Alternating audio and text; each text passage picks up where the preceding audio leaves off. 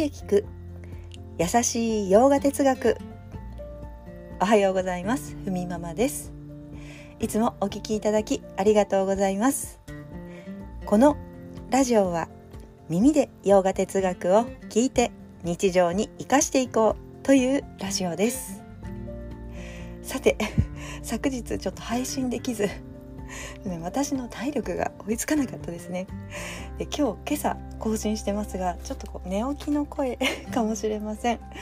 ご了承ください。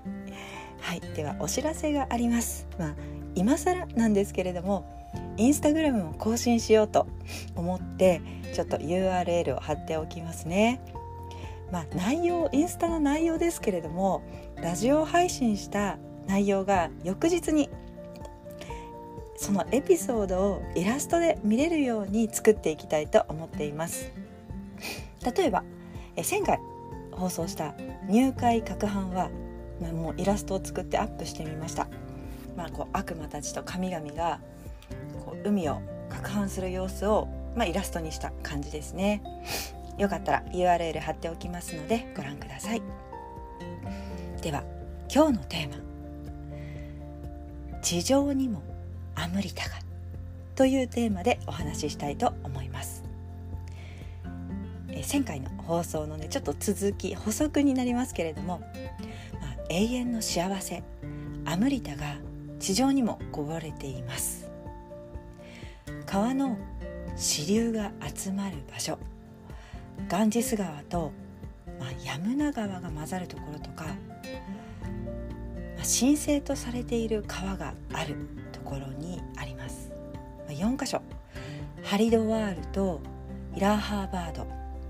ナシクとウッチャインという4箇所なんですね。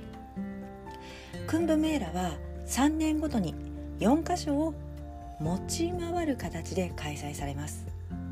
なのでそれぞれ各地では12年ごとに開催されるお祭りなんです。ヨガの修行している人たちはこの聖地に足を運ぶ。アムリダがここにその場所各地にこぼれ落ちて何年目です？というふうにインドの特殊な暦で読んでいて今の時間グレゴリオの時間にすると、まあ、大体それぞれの場所では12年に1回行われる。100年前のこの日にこぼれ落ちた日に一斉に沐浴すると今まで人生で積んできたあらゆる汚れがあらゆる罪が落ちるというので川に入ります、まあ、そんなクンブメーラというお祭り。で、えー、2021年にハリドワールでクンブメーラが行われました。これね2021クンブメーラーと検索するとねもうたくさんの写真が出てきますが。あこれは感染が大爆発する。もう見てればわかるんですけれどもまたそれくらいねあの信仰ですよね。信仰心の方が、まあ、全てのもの汚れというものが、ま、落ちるという信仰心の方が強かったということですよね。まあ、この時この12年に1回のお祭りを許したモーディ首相は人気を博しました。永遠がこぼれ落ちた場所で沐浴して心と体を清める。いまだにお祭りとして息づいているというお話です。まあヨガフェスとも言えますよね。はい。では今日はこんなところで。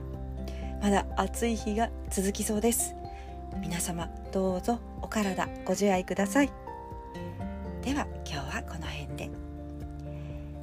耳で聞く優しい洋画哲学。